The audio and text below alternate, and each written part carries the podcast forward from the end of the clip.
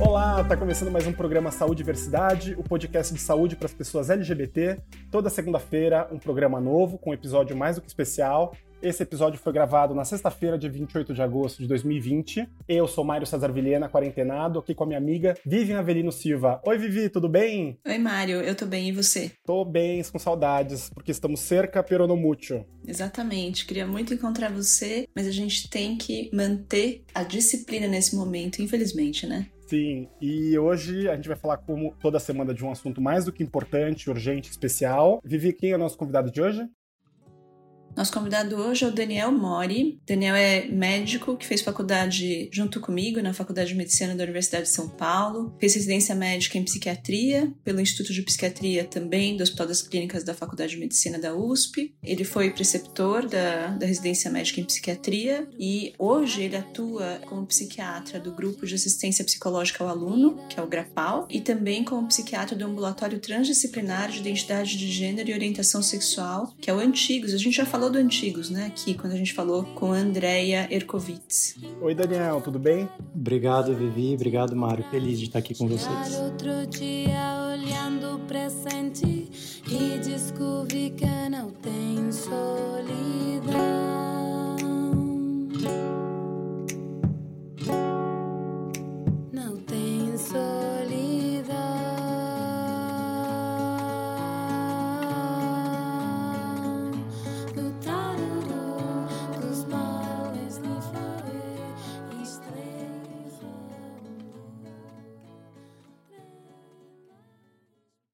Acho que eu queria começar pedindo para você contar pra gente a sua trajetória até você se tornar médico do Antigos. E a gente está hoje especialmente interessado no trabalho que você faz com a população de pessoas trans. Né? Então, conta pra gente como foi a sua carreira até chegar lá. Então, Vivi, na verdade, eu não tive nada de saúde da população trans durante a graduação. Né? fiz a graduação é, na Faculdade de Medicina da USP. E aí, quando eu resolvi fazer psiquiatria, quando eu entrei na residência de psiquiatria, logo após a graduação, o meu supervisor, que era o Alexandre Alexandre Sadé, é, ele era supervisor de psicoterapia, ele começou a abrir um ambulatório de saúde em cuidados da população trans, para os adultos, no caso. Isso lá em 2010. E aí, como eu era supervisionando dele, ele me convidou para participar do ambulatório. Eu não sabia muita coisa, comecei a acompanhar as consultas com ele, as triagens, etc. Mas eu acho que é, eu sempre brinco que o, o, mais legal, meu grande, meu grande ensinamento mesmo veio da própria população trans, que teve muita paciência comigo, sentou comigo e me explicou muita coisa do próprio universo trans, que era algo que mesmo eu sendo uh, um homem cis gay, né, dentro do acrônimo LGBT, não tinha a menor ideia do que se passava dentro uh, da particularidade da saúde trans. E aí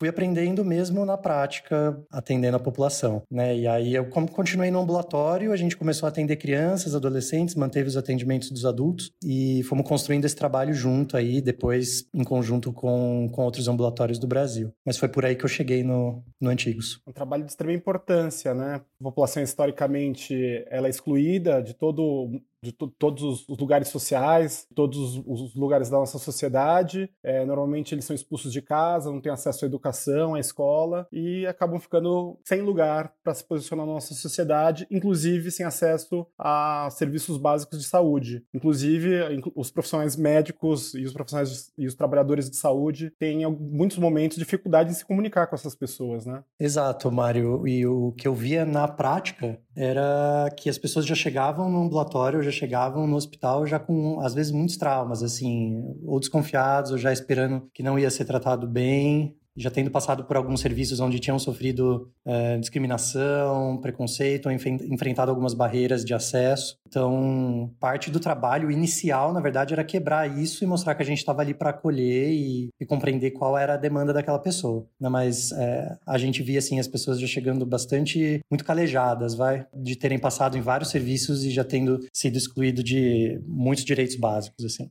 Eu, eu fico super interessada em saber, né, como que é. E aí vou aproveitar a oportunidade que você está aqui para falar pra gente. Como que é um atendimento típico no Antigos, assim, sei lá, uma primeira consulta, geralmente vocês, hoje eu entendo que vocês têm tanto crianças chegando desde, não sei, pode contar pra gente que idade mínima que vocês recebem paciente, até pessoas adultas, né? Conta pra gente como é uma rotina desse primeiro atendimento, segmento e eventualmente até terapias de afirmação de gênero é, serem feitas? Como, como é uma rotina? É, a gente divide lá no ambulatório em três frentes, na verdade. A frente de saúde trans da infância, na adolescência, vida adulta. Atualmente, por conta da, da demanda e do N de pacientes que a gente tem, as triagens e os primeiros acolhimentos estão abertos para a infância e para a adolescência, então até os 18 anos. Tá? Então, crianças, na verdade, a gente recebe a partir do momento que a família traz. Então, a gente já recebeu crianças de 3 anos, trazidas pela família, claro, e a gente acompanha pacientes até os pacientes adultos, que aí não tem muito uma idade limite. Mas os, os acolhimentos são abertos para crianças e adolescentes adolescentes, então, como eu falei para vocês. E o, primeiro contato é feito por e-mail ou por telefone com a secretária do ambulatório. Então, tem um site onde, no site do IPQ, esses contatos estão, do Instituto de Psiquiatria, né? Esses contatos estão disponíveis, os, uh, ou os serviços de saúde, ou os pais, é, ou às vezes até os próprios adolescentes, os adultos, mandam um e-mail e marcam um primeiro acolhimento. Geralmente, quem participa desse primeiro acolhimento é a coordenação do ambulatório ou algum psiquiatra que está disponível também, junto com assistente social, junto com com, às vezes, algum aluno da medicina ou da pediatria. Então, a gente faz esse primeiro acolhimento. Essa primeira entrevista, que é até uma entrevista relativamente rápida, ela vai se dar na ideia da gente tentar compreender se a gente pode ajudar, se a pessoa está no lugar certo, né? E explica qual é o fluxo do ambulatório. Depois, a pessoa vai para uma é encaminhada para uma avaliação mais completa. E é uma avaliação em saúde integral mesmo, assim, que é feita às vezes pelos psiquiatras do, do ambulatório junto com os terapeutas ou pelos residentes. Nessa entrevista são perguntados itens de saúde dos mais genéricos, então ele não é só focado em saúde trans, né? Então, às vezes as pessoas estão há anos sem passar em algum serviço médico, e a ideia é a gente compreender o panorama em saúde, tanto da saúde biológica, quanto psíquica, quanto mental, da saúde física, a todas as, as vertentes, mas também ver onde essa pessoa socialmente está inserida, se já tem algum acompanhamento psicoterápico ou como é que vê isso. Então, a nossa ideia é ter uma visão bastante integrada. Tanto que esse é um, é um, é um questionário, na verdade, que qualquer profissional pode aplicar. O profissional médico, junto com o psicólogo, junto com o assistente social. Depois desse, desses dois atendimentos iniciais, e aí, quando vocês percebem que existe um benefício realmente que o ambulatório pode trazer para essa pessoa, aí ela inicia um segmento clínico com vocês. Isso. Aí a gente senta em equipe, faz uma reunião de equipe, discute aquele caso em equipe e monta um plano terapêutico singular. A partir desse plano terapêutico, que vai depender de qual é a demanda da pessoa. Então, tá, se a pessoa tem uma demanda para falar com assistente social, ou tem uma demanda para ficar em grupo de psicoterapia, ou tem demanda para hormonioterapia ou para alguma cirurgia em algum momento da vida, então a gente vai montar qual é esse plano terapêutico e fazer os devidos encaminhamentos. Para as crianças que não têm, a gente não fala ainda de hormonioterapia e nem de cirurgia, todos os pais são encaminhados para grupos de família, então esses grupos de família são mensais, então uma vez por mês todos os pais se encontram lá. E enquanto os pais estão nos grupos de família, as crianças se reúnem no que a gente chama de grupos de brincar, que são grupos lúdicos observados pelos terapeutas para também a gente observar o desenvolvimento daquela criança no tocante à identidade de gênero uh, e sexualidade no geral. E os adolescentes são encaminhados para grupo de família também, que é mensal, e grupos de psicoterapia, que aí são semanais os grupos. Daniel, Vivi, eu vou dar um passo atrás para depois a gente voltar a todos esses procedimentos que vocês fazem, porque eu acho que quem não, não está no meio, para quem é fora do meio, é, isso pode parecer um tanto quanto controverso e complicado de se entender. E eu queria fazer uma pergunta que é a pergunta mais básica de todas, para quem está ouvindo a gente, que é o que é ser trans? O que é quando a gente fala assim, ah, atendemos pessoas trans Queria entender o que é isso. Primeiro, a gente considera que qualquer identidade ela é autoatribuída, né? Então, muitas vezes a gente tem que observar, entender, escutar o que a pessoa está nos dizendo, né? Mas, basicamente, assim, em termos bem gerais, o que a gente diz é que são pessoas trans aquelas que não se identificam com o sexo que, lhe, que lhes foi reconhecido quando nasceram, né? Então, a maioria de nós, quando nasce, já nos é designado um sexo, né? Que é ligado, provavelmente, ao nosso fenótipo, à nossa genitália. A maioria das pessoas vai crescer, esse sexo vai estar tá ligado, o sexo masculino, o sexo feminino vai estar tá ligado ao gênero, né? E a pessoa vai crescer e se desenvolver e vai se identificar, não vai ter nenhum, nenhum tipo de discordância em relação a isso. Mas algumas pessoas vão se desenvolver, desenvolver sua identidade de gênero, ou seja, a maneira como se percebe, como se vê uh, e como se entende no mundo, diferente daquelas características sexuais ou do seu próprio corpo que lhe foram designadas quando nasceu. Né? E aí a gente está falando da população trans no geral. Quando a pessoa se identifica com o sexo que foi reconhecido ao nascimento, a gente fala de pessoas cisgêneras. Quando a pessoa não se identifica com as características sexuais que lhes foram dadas quando nasceu, a gente chama de pessoa transgênera. A gente abordou um pouco esses temas em, nos programas passados, mas vale a pena a gente reforçar sempre. Para as pessoas que não são do meio, é comum, é, o senso comum colocar é, o conceito de orientação sexual, sexualidade, identidade sexual na mesma caixinha. E aí você está falando que vocês tratam crianças e adolescentes. Eu queria que você, se você puder explicar melhor esse processo e como essas questões não estão nas mesmas, nas mesmas caixinhas. Entende a minha pergunta? Entendo, totalmente. A gente considera que são dois processos inclusive processos de desenvolvimento neuropsíquico, completamente diferentes e independentes entre si. É Uma coisa é a pessoa é, desenvolver a sua própria identidade de gênero, né? Que é, a gente sabe hoje em dia por estudos, inclusive observacionais ou até é, de desenvolvimento neuropsíquico, que a identidade de gênero nossa a gente vai desenvolver ali em volta por volta dos 3, 4, 5 anos de idade. Né? Isso é quando a gente, quando criança,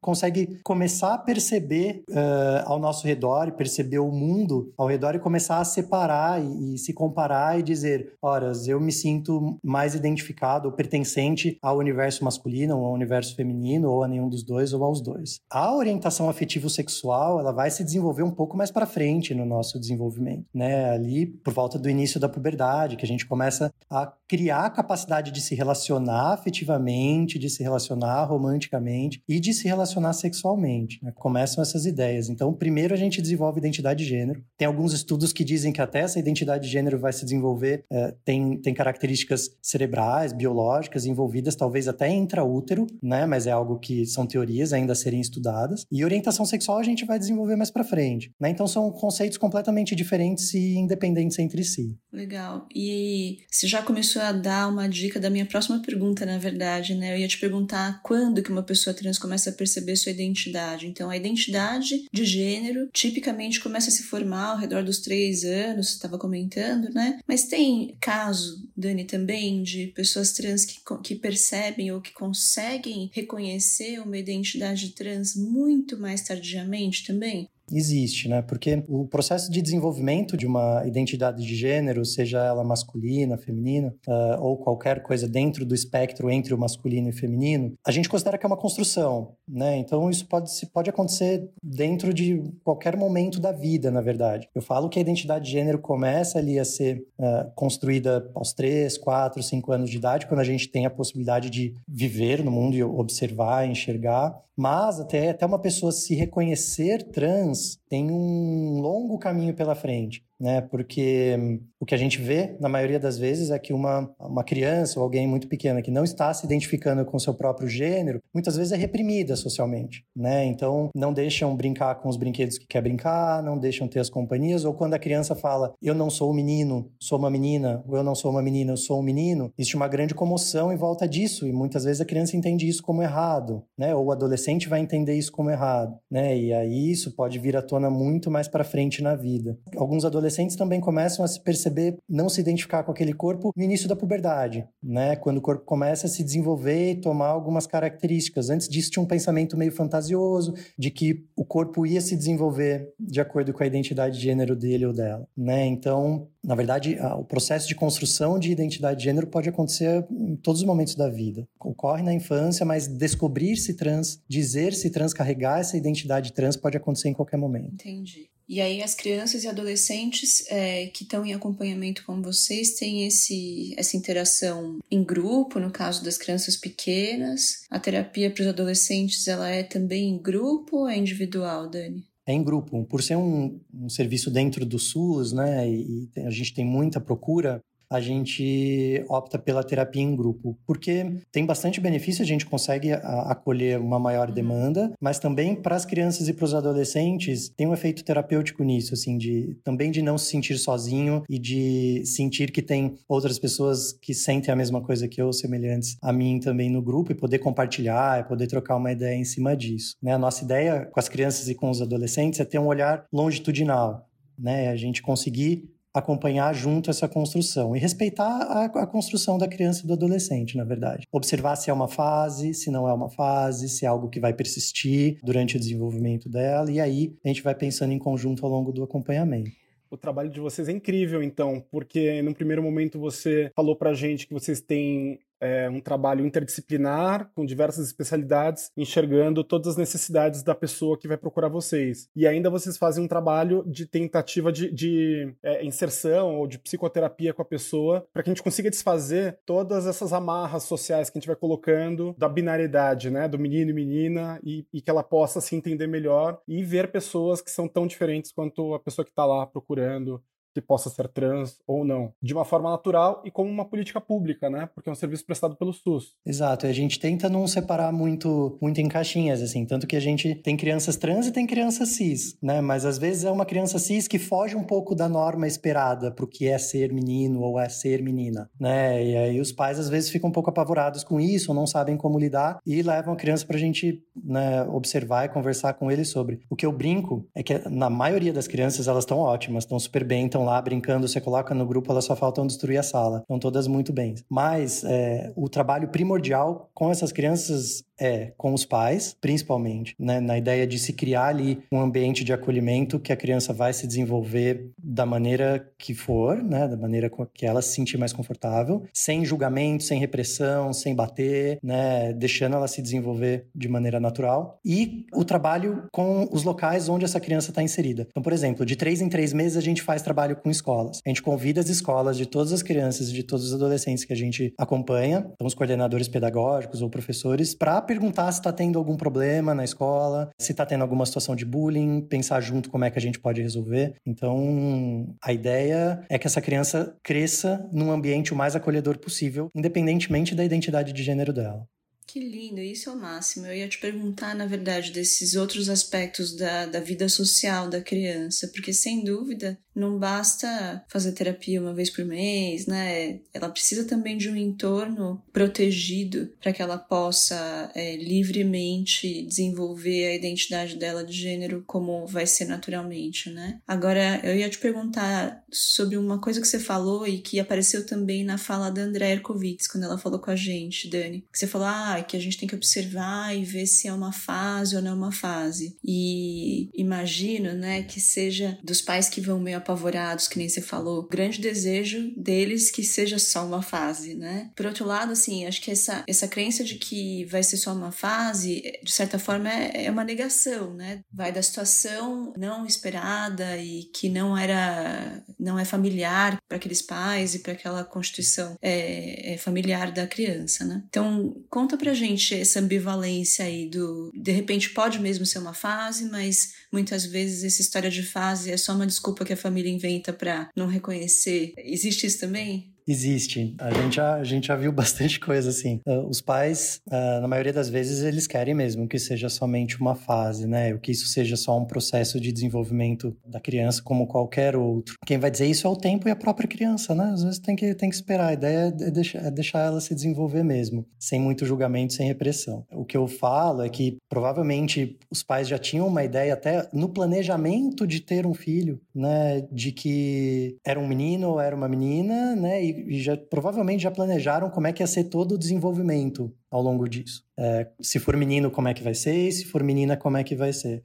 ninguém pensa nas outras possibilidades, né? Então, quando os pais se deparam, às vezes, com é, qualquer coisa que fuja da norma, né? De uma norma do que, que o menino tem que brincar, o que, que o menino quer vestir, ou o que, que o menino quer ser quando crescer, ou a mesma coisa para as meninas, qualquer coisa que foge da norma, às vezes, gera um grande desespero. E a criança sente esse desespero, né? A criança sente, às vezes, que, putz, será que tá errado isso que eu tô fazendo? Ou será que tá errado isso que eu falei ou não? E isso pode causar um grande sofrimento para essa criança. E a gente gente tem que é, conversar com esses pais na ideia de que isso não pode ser um tabu, né? A gente tem que brincar. Eu vou te dar um exemplo bem prático. Então, o que eu sempre ouço no consultório, na primeira consulta, é assim: Mas, doutor, é, o meu filho, que está falando que não é menino, é menina, eu entro com ele na loja de brinquedo e ele quer comprar uma boneca. E aí, eu compro a boneca? É uma criança trans? É uma menina? Aí eu já compro a boneca, tenho que jogar todas as roupas de menino fora, é, já me dá o norte, assim, preciso saber o que fazer. Eu falo, cara, você se sente confortável em comprar a boneca? Né? Eu falo sempre, depende. Assim, o que, que você dá conta de fazer? Por quê? Se você for comprar a boneca e sua filha ou seu filho for lá ficar no canto da casa sozinho brincando de boneca e não ter o pai ou a mãe próximo brincando ou dando conta de brincar, é melhor você não comprar boneca. Arranje uma alternativa, vamos pegar um quebra-cabeça da Barbie, né, que não é uma boneca, mas tem ali o tema, vamos pensar numa alternativa mais saudável,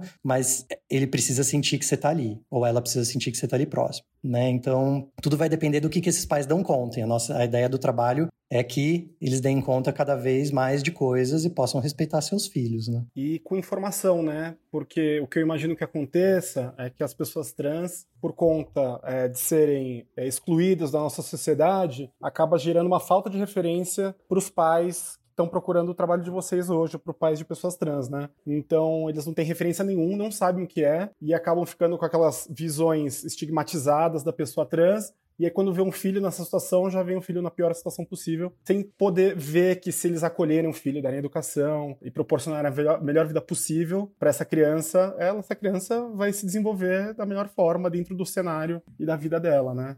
Ah, você falou tudo, Mário.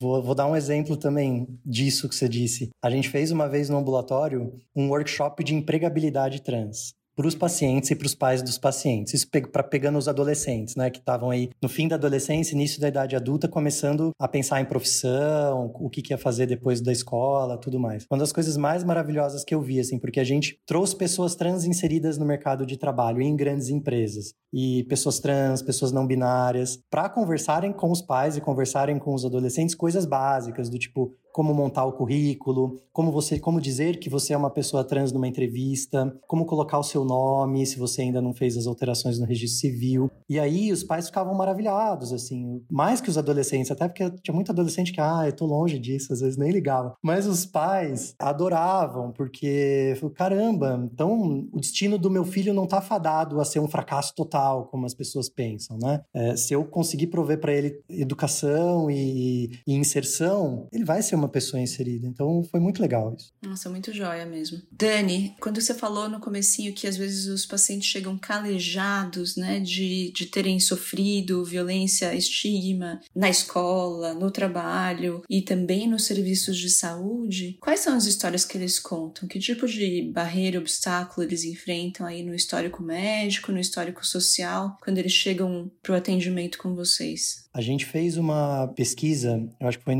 2018, se eu não me engano, vivi com a população trans de São Paulo e do Rio Grande do Sul para avaliar exatamente quais eram as maiores barreiras de acesso em saúde para a população trans. E assim, de longe, o maior número de, de, de, queixas foi em relação ao nome social não ter sido respeitado nos serviços de saúde. Né? Então, tanto nos serviços de saúde, quanto no convênio, quanto no particular, as, as porcentagens de nome social desrespeitado foram enormes. assim. Uma coisa tão básica, né? É meio chocante ser tão frequente. É tão básico, mas eu acho que até aqui a gente tem que explicar o que é o nome social. Então vamos lá, Mário. O Mário acabou de passar por um processo, na verdade. Fala aí, Mário. É, eu sou advogado, Daniel, e chegou até mim uma mulher trans que deu entrada no cartório para fazer a mudança do nome social. Ou seja, ela nasceu com o nome de menino e ela quer mudar na certidão de nascimento para o nome social dela, o nome que ela utiliza, que é o nome feminino. Então, se era Mário, virou Maria agora. E deu entrada no cartório, e aí o cartório tem que pedir para o cartório de origem, onde ela foi registrada, é fazer a verbação e a correção do nome. E na cidade em que ela nasceu, o cartório se recusou a fazer. Então, essa pessoa veio me procurar pedindo ajuda jurídica, orientação jurídica, para que a gente pudesse conseguir judicialmente um direito que é garantido já por lei, por decisão judicial, está mais do que consolidado na legislação brasileira. Para vocês verem o tipo de o tipo de coisa que essas pessoas passam. Então, um processo que podia ser simples e durar cinco dias, está virando um périplo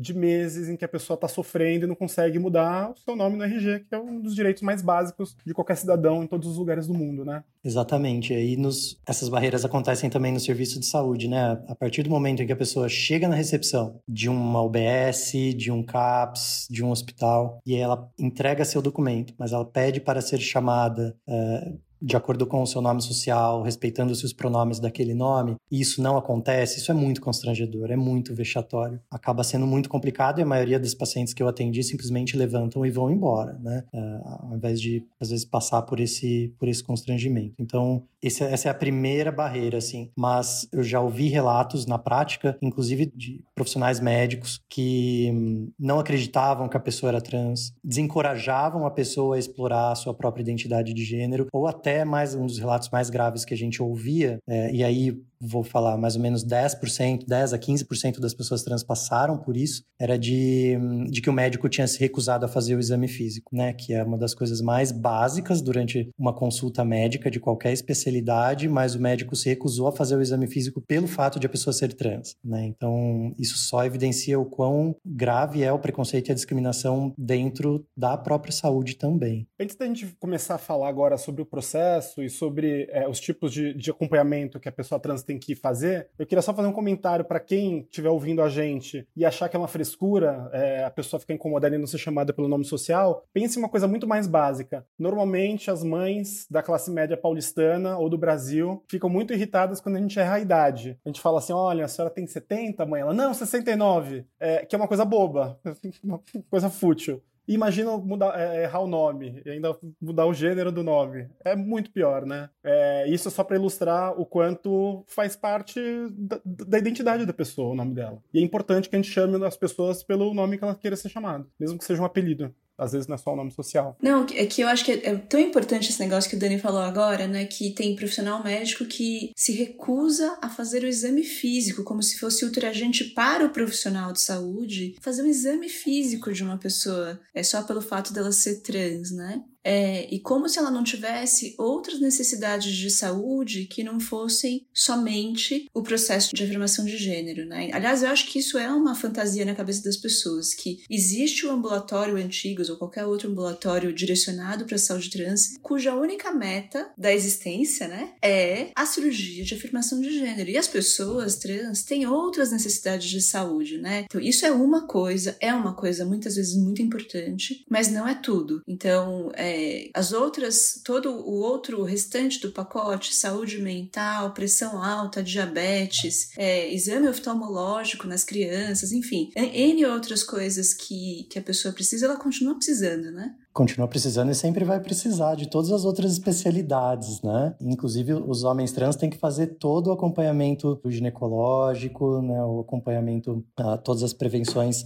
de uh, ginecológicas também, né? Então, né, eu acho muito engraçado. Eu sempre penso isso quando eu ouço algum ginecologista falar que é ginecologista porque só atende mulheres, né? É uma coisa que para mim não bate na, na, minha cabeça, né? Porque não, você atende uh, pessoas com vagina, você atende pessoas com vagina com útero, com ovário, né? E uma pessoa, e um homem trans, né? não pode passar com você, não pode marcar com você. Então são umas pegadinhas na medicina que a gente tem que ficar atento, assim. E do outro lado, a mulher trans tem que fazer acompanhamento da próstata, por exemplo, depois de certa idade, né? Porque Exato. pode ter câncer de próstata. A mesma coisa. Se a pessoa tem próstata, ela tem que fazer acompanhamento com o médico que cuida de próstata. Então, é simples assim. Então, a medicina também é bastante dividida em gênero, né? Então, o urologista muitas vezes é, é visto como só focado na saúde masculina tudo mais, mas também tem que focar nas mulheres cis, nas mulheres trans, né? Os ginecologistas também. É, isso, isso é de extrema importância. Eu vou, eu vou de novo falar com quem está ouvindo a gente, porque, gente, se alguém não faz acompanhamento da próstata, mesmo sendo uma mulher trans, para falar português, claro, uma travesti, uma mulher trans, tem algum problema na próstata, nem faz esse acompanhamento e o médico não quer olhar, essa pessoa vai morrer de câncer na próstata. É isso que a gente está querendo falar no programa. Por isso que é importante. Ou um homem trans no útero, se tiver um, algum tipo de tumor ou câncer no útero. A mesma coisa, numa situação grave. E isso deve acontecer de monte, só que a gente não tem dado para saber, porque nem notificados são esses casos, na maioria das vezes. Exato, tem casos em que os homens trans, por exemplo, não conseguem fazer uh, um ultrassom transvaginal, porque na guia do convênio, ou uh, dependendo do serviço de saúde onde a pessoa está, é incompatível na hora de você solicitar o exame gênero masculino com ultrassom transvaginal. Isso não bate, né? E aí a pessoa não consegue realizar o seu ultrassom ao qual tem direito. O convênio vai falar que é um truque para ganhar dinheiro do, do médico. Exato. Dani, e aí então, finalmente falando sobre o processo de afirmação de gênero. Né? Eu nasci com um corpo de menina, mas tenho uma identidade de gênero masculina. Me incomodo com a mama que cresce quando eu sou adolescente, é, com o fato de que eu não tenho barba, com a voz que não engrossa, e aí isso me causa sofrimento e a gente tem na medicina recursos para aliviar esse sofrimento. Conta pra gente como é. Vamos dividir esses recursos em três pontos básicos. Assim. Então, o primeiro são aqueles recursos de afirmação de gênero que são completamente reversíveis. Por exemplo, bloqueio puberal. Então, quando uma criança entra na adolescência, ou existe uma fase específica em que a puberdade começa a se desenvolver, a gente tem a possibilidade de lançar mão do bloqueio puberal. Isso é, uma injeção de um hormônio uma vez por mês que não vai deixar a puberdade se desenvolver, né? E isso já causa muitas vezes um grande alívio para aquela criança trans ou para aquele adolescente, né? Dependendo da, isso depende da idade em que a pessoa vai entrar na puberdade, né? Se ao longo do seu desenvolvimento. Desenvolver-se como pessoa trans mesmo, esse bloqueio puberal vai continuar até os 16 anos aqui no Brasil, tá? Se em algum momento desse acompanhamento a pessoa passa a se identificar como cis ou gostaria de parar o bloqueio puberal e desenvolver o corpo, não tem mais nenhum problema relacionado ao desenvolvimento puberal, o bloqueio puberal pode parar e aí a puberdade vai tocar o que o, a biologia daquele corpo, tá? Então, o bloqueio puberal é algo completamente reversível. É, é o mesmo bloqueio puberal que pessoas com puberdade precoce fazem fazem também. Então, só para quem, quem não é da área médica, né, bloqueio puberal é um remédio que a gente administra para pessoa que controla aquela subida dos hormônios na fase da adolescência, né? Então, ela basicamente você mantém um corpo infantil por um pouco mais de tempo e ganha, ganha um certo tempo para aquele adolescente, enfim, amadurecer a identidade de gênero e as escolhas que ele vai fazer, né? Exato, é, é isso mesmo. Um hormônio que se toma uma vez por mês. Isso é tudo acompanhado com exames e dentro da psicoterapia também e tudo mais. Quando o adolescente faz 16 anos e se ele tiver esta demanda, a gente inicia aí a terapia cruzada de hormônios sexuais, que é mais conhecida como hormonioterapia, que é a administração de hormônios, ou uh, estrógenos ou testosterona, a depender do gênero, que são hormônios que vão fazer aquele corpo se desenvolver de acordo com a identidade de gênero da pessoa. Né? Então, meninos trans vão ter predileção por tomar testosterona e as meninas trans por uh, estrógeno. Tá?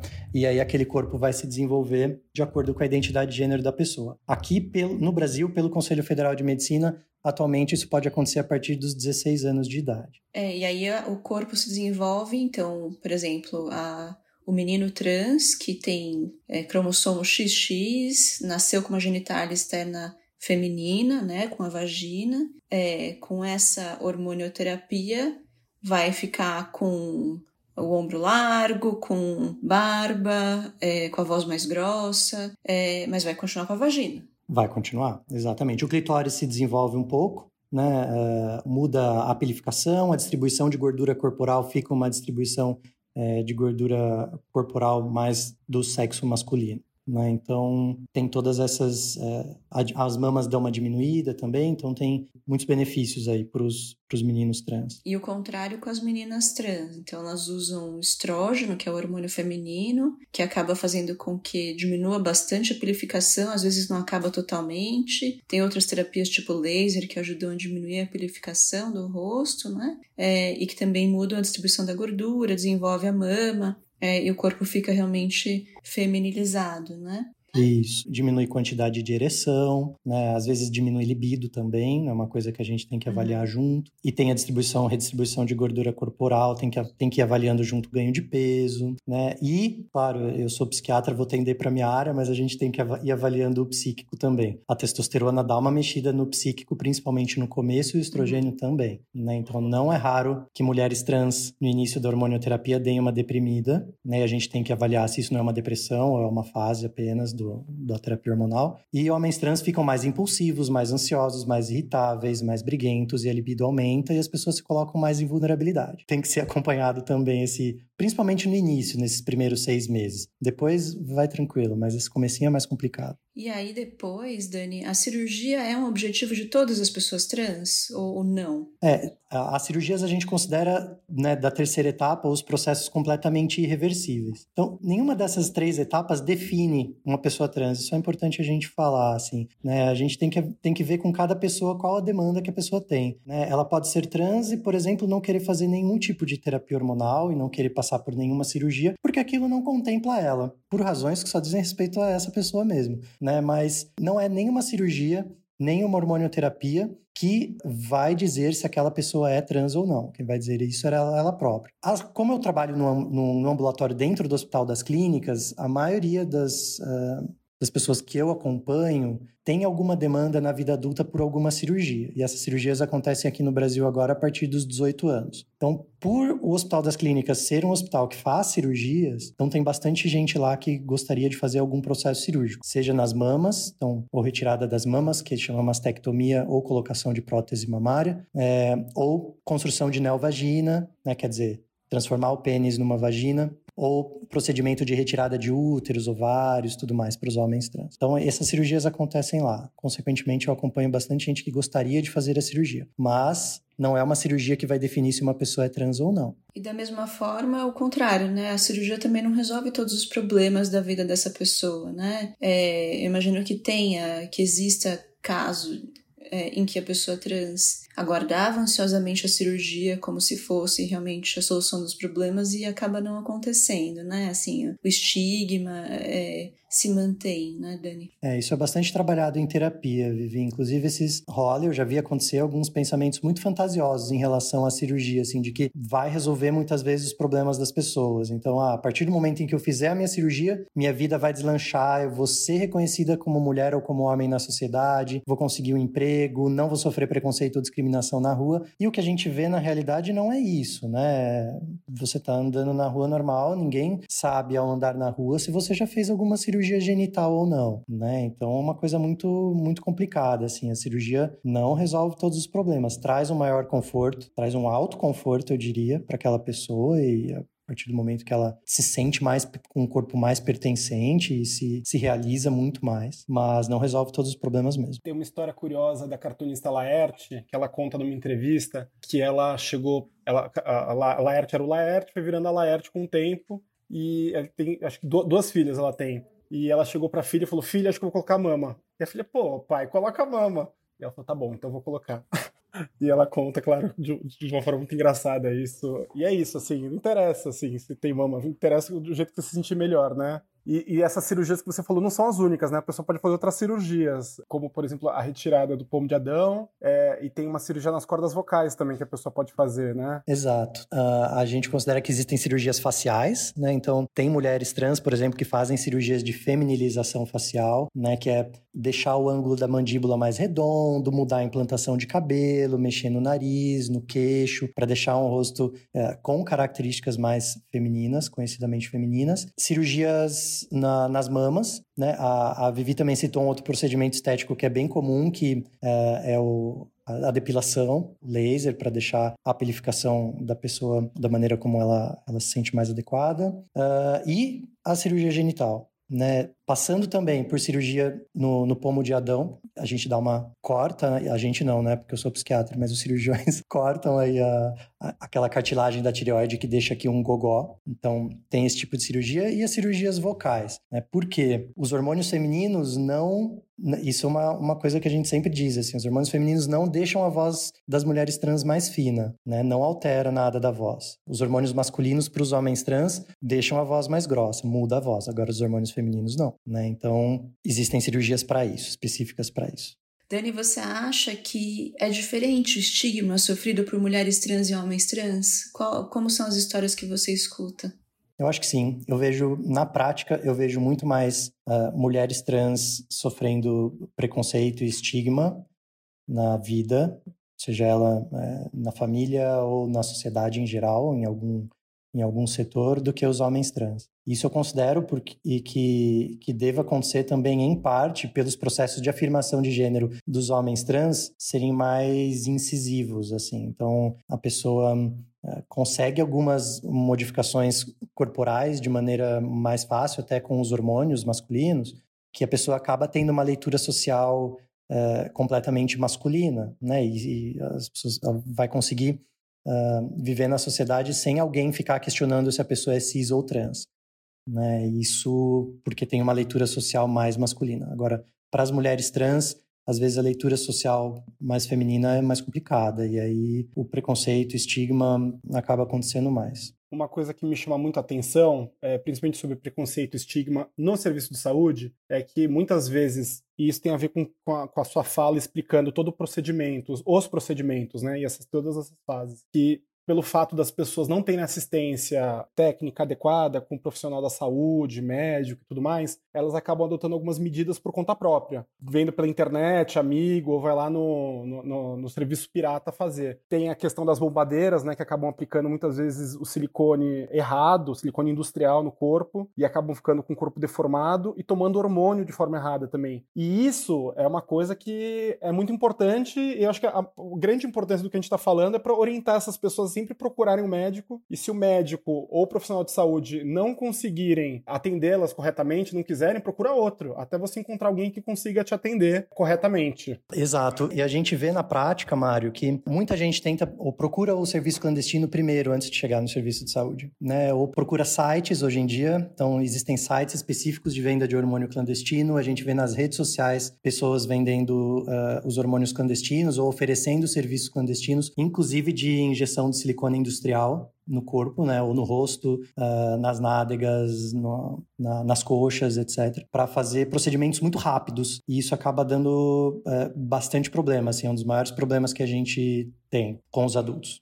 pode dar certo, quem for fazer, mas se der errado, pode ser irreversível. Aí você vai ficar toda deformando. É, é isso que pode acontecer. Agora, gente, é, as pessoas entendem menos dos riscos é, da hormonioterapia irregular, quando a pessoa não faz direito. Quais são os riscos que a, que a pessoa corre? Quando a pessoa toma e faz o acompanhamento direitinho e deixa os hormônios nos níveis fisiológicos, os riscos são mínimos, né, de, de qualquer complicação. Mas do que eu vejo das mulheres trans, principalmente, quando fazem uso de maneira errada da, dos hormônios uh, de estrógeno, e às vezes acabam, algumas acabam até tomando progesterona, que é um outro hormônio feminino, os riscos de trombose venosa profunda, o que a gente chama de TVP, ou tromboembolismo pulmonar, que é a formação de trombos na corrente sanguínea mesmo, acaba aumentando bastante. Os coágulos, né? Formam-se coágulos, exato. E aí aumenta bastante o que a gente chama de risco cardiovascular, que é, são problemas relacionados ao sistema cardíaco, ao sistema vascular, infarto, AVC, etc. Agora, Vivi, Daniel, eu vou além na minha pergunta e na minha colocação, porque eu acho que a gente tem um momento posterior. Vamos supor que a pessoa tenha feito o procedimento por conta própria, algum serviço não oficial, e tenha dado algo errado. Então, de repente, eu coloco silicone industrial, ou eu tô tomando hormônio por conta própria e procuro o serviço do Hospital das Clínicas o profissional de saúde ele tem que dar uma olhada na pessoa como um todo, né? Não olhar só de repente eh, se a pessoa tem algum IST ou que a pessoa está se queixando. Então, por exemplo, ela tem silicone industrial e é importante que ela faça todos os exames e um acompanhamento a partir de então, mesmo tendo feito implantação de silicone por conta própria ou está tomando o hormônio. Tem que acompanhar, tem que ir fazendo os exames. No caso do, do silicone industrial, é interessante ir fazendo exame de imagem seriado, então, às vezes, tomografia ou ressonância, porque é preciso acompanhar onde está o silicone industrial, em que parte do corpo está, se está se movendo, né? E ensinar para as pessoas quais os riscos, né? Então, se você sentir dor, ou se tiver com alguma dificuldade, se ficar muito vermelha a área, se começar a inchar, né? Então, são alguns sinais de alarme que a gente fala, mas isso é preciso ser acompanhado e avaliado por um cirurgião, sempre. Acho que a pergunta do Mário, em parte, era para a gente explicar se o serviço de saúde é, acolhe a queixa, mesmo essa, essa colocação do silicone ou uso de hormonoterapia, mesmo que eles tenham sido feitos em um, um local, sei lá, clandestino, sem, sem referência do sistema de saúde. Sim, Mário, a resposta é sim. Tem que acolher. Né? A gente acolhe é, o o, o paciente como um todo, independente de qual foi a causa, a etiologia, né, daquele problema de saúde. Mas, assim, isso é um ponto, mas, assim, mesmo se tiver tudo bem com o paciente, é importante que o profissional de saúde olhe ele e continue acompanhando, mesmo ele, sem ele falar. Falou assim: olha, tô com silicone aqui, tá tudo certo, fiz por conta própria. O profissional de saúde pode olhar, vamos dar uma olhadinha, só para saber se tá tudo certinho com você. Claro, é claro. Isso. Faz parte da nossa avaliação global, né? Exato. Eu tenho mais duas perguntas que eu queria colocar, elas são mais ou menos relacionadas para o Daniel. É o seguinte, Dani, me conta o que, que é a maior alegria que você tem de trabalhar como psiquiatra que atende a população trans? O que, que te alegra nesse trabalho? O que, que te faz? O que, que te realiza? E se você sofre preconceito, estranhamento por colegas, por pessoas próximas, familiares, por esse trabalho, por essa sua atuação? Difícil, né, Vivi? Falar da gente mesmo. Mas eu vou começar pela, pela sua última pergunta, tudo bem? Uhum. Se eu já sofri preconceito. Já. Não da minha família, sempre todo mundo foi super compreensivo. Dos meus colegas de trabalho, eh, das pessoas que eu escolho trabalhar, também não, mas já ouvi muitos comentários preconceituosos por aí, de outros colegas, quando eu falo especificamente que, que existe um ambulatório e tudo mais. Então, ainda vejo bastante desconhecimento, ignorância e às vezes Uh, e às vezes algumas piadas bem preconceituosas. E na prática, eu já sofri preconceito, sim, principalmente no consultório particular. Duas situações me vêm à mente. Uma, uma pessoa me ligou uma vez no consultório particular para falar com a minha secretária, queria marcar uma consulta comigo, mas eh, acho que a pessoa deu um Google no meu nome, viu algumas entrevistas, algumas coisas assim, e perguntou para minha secretária: ah, eh, eu vi aqui que o Dr. Daniel trabalha com a população trans e, e cuida de pessoas trans. Corre o risco de eu encontrar esse tipo de gente na sala de espera dele? E aí a minha secretária disse: Olha, eu preciso deixar bem claro que o Dr. Daniel não faz distinção entre tipos de gente. E aí a pessoa optou por não marcar.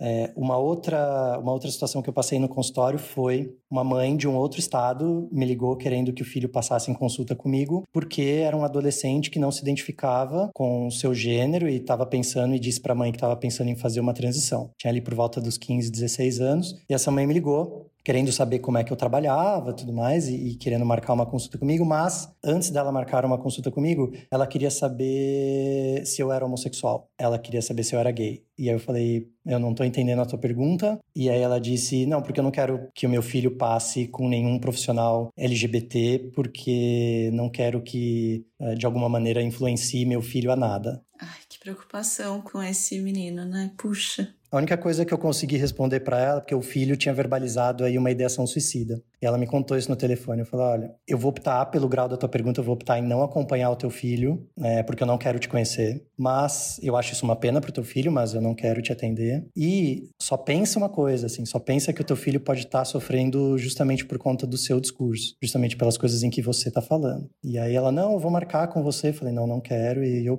optei por não atender e disse que existem outras pessoas tão capazes quanto eu para fazer esse acolhimento. É, mas foram algumas situações que eu passei, assim. Por outro lado, lado, o que mais me realiza talvez seja ver o quanto as pessoas se sentem mais felizes e mais integradas ao final de um processo de acompanhamento. Assim. Então, eu já acompanhei pessoas que e, e, estou a, tem gente que eu acompanho já faz 10 anos, 10 anos que eu estou no ambulatório e tem gente que eu conheço lá que faz 10 anos. E a semana passada eu fiquei muito emocionado quando um adolescente agora, mas que eu acompanho desde quando ele era uma criancinha pequena e ele está em agora vai para passar do bloqueio puberal para hormonioterapia, o tanto que ele estava feliz assim, e o tanto que ele veio me agradecer pelo fato, assim, falou: "Caramba, meu, eu não conseguia nem olhar para sua cara de tanta vergonha que eu tinha de você e agora eu vou começar minha testosterona testosterona finalmente, assim. E aí, esse tipo de coisa é o que faz meu dia, assim. Eu saí de lá super feliz, quase chorei na, na cara dele. Ele falou, oh, você vai, vai chorar, hein, doutor? Eu falei, ah, culpa tua.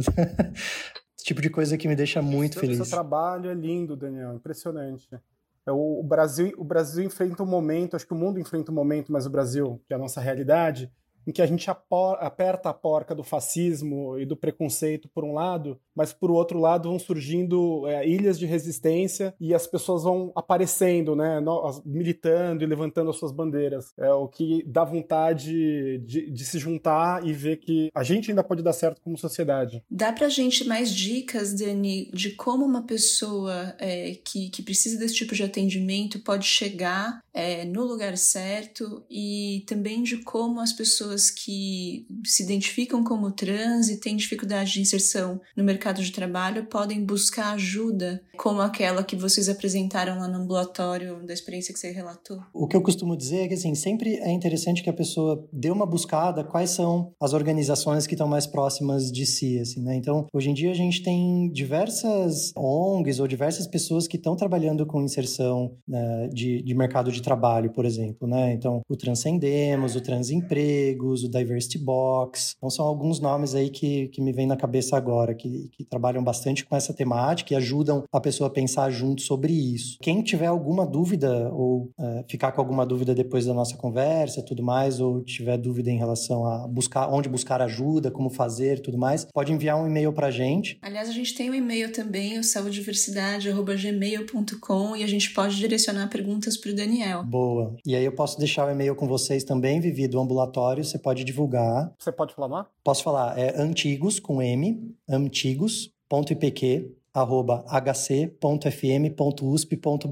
Só dizer que ouviu o podcast e pode falar em meu nome, que o e-mail é endereçado para mim e aí eu mesmo respondo. E se as pessoas forem de outros lugares do Brasil, a gente pode tentar ajudar essa pessoa a buscar um apoio na sua cidade ou no seu estado, né? Isso é importante, porque em São Paulo muitas coisas acontecem, mas fora de São Paulo também as coisas acontecem, né? Perfeito, é isso, Mário. A gente ajuda a pessoa a achar a rede mais próxima, mais próxima dela, assim. Isso é importante também. Vivi, eu podia ficar mais duas horas conversando com o Daniel, porque a conversa com ele é deliciosa, mas o nosso tempo está acabando, então a gente vai ter que ir agora para o novo bloco do nosso programa, Daniel.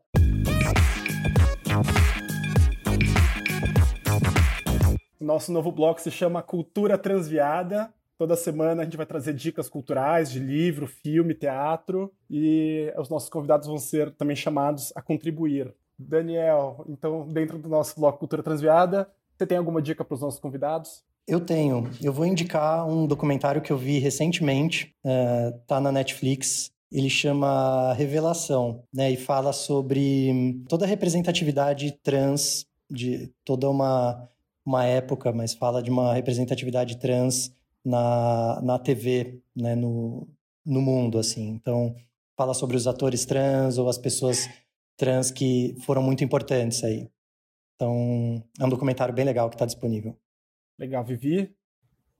Ótima dica. E a gente, na verdade, já. O melhor episódio do nosso podcast para sugerir teria sido o do Flip Coat, mas eu queria sugerir o Pose, que também é, um, é uma série que conta um pouco do, do movimento de dança de salão nos anos 80 nos Estados Unidos, 80, 90 nos Estados Unidos, e que é bem interessante também, é bem bonita a série. Tá disponível nos streamings da vida? Sim, tá Netflix. na Netflix. Muito bem. A minha sugestão dessa semana vai ser o livro do Renan Quinalha. É um livro da editora EduFSCar, é, que é editora da, da Universidade Federal de São Paulo, da UFSCar, que se chama Ditadura e Homossexualidade, é, Repressão, Resistência e a Busca da Verdade, na época da ditadura. Ele conta mais ou menos como funcionava a repressão é, contra os movimentos LGBTs e a resistência na época da ditadura militar, que vai de 64 a 85 no Brasil. É um, uma parte da história da ditadura que até a Comissão Nacional da Verdade a gente não conhecia muito bem, e depois da Comissão da Verdade é, essas histórias começaram a vir à tona, como pessoas LGBT, principalmente as pessoas T, as trans, eram perseguidas e assassinadas pelos grupos de extermínio da ditadura militar. Fica aí as nossas três dicas de semana, e o nosso programa vai chegando ao fim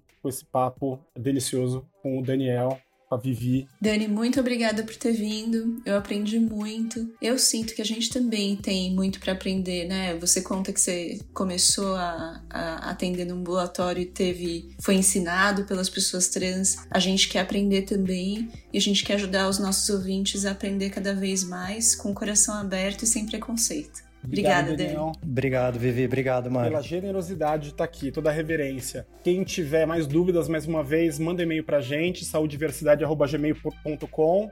Quem cuida da nossa edição de som e mixagem é o AJ Oliveira, da nossa produção e distribuição em todos os tocadores é a Pamela Quevedo e o apoio técnico é da Fernanda Rick. Até semana que vem, tchau. Tchau, tchau, gente.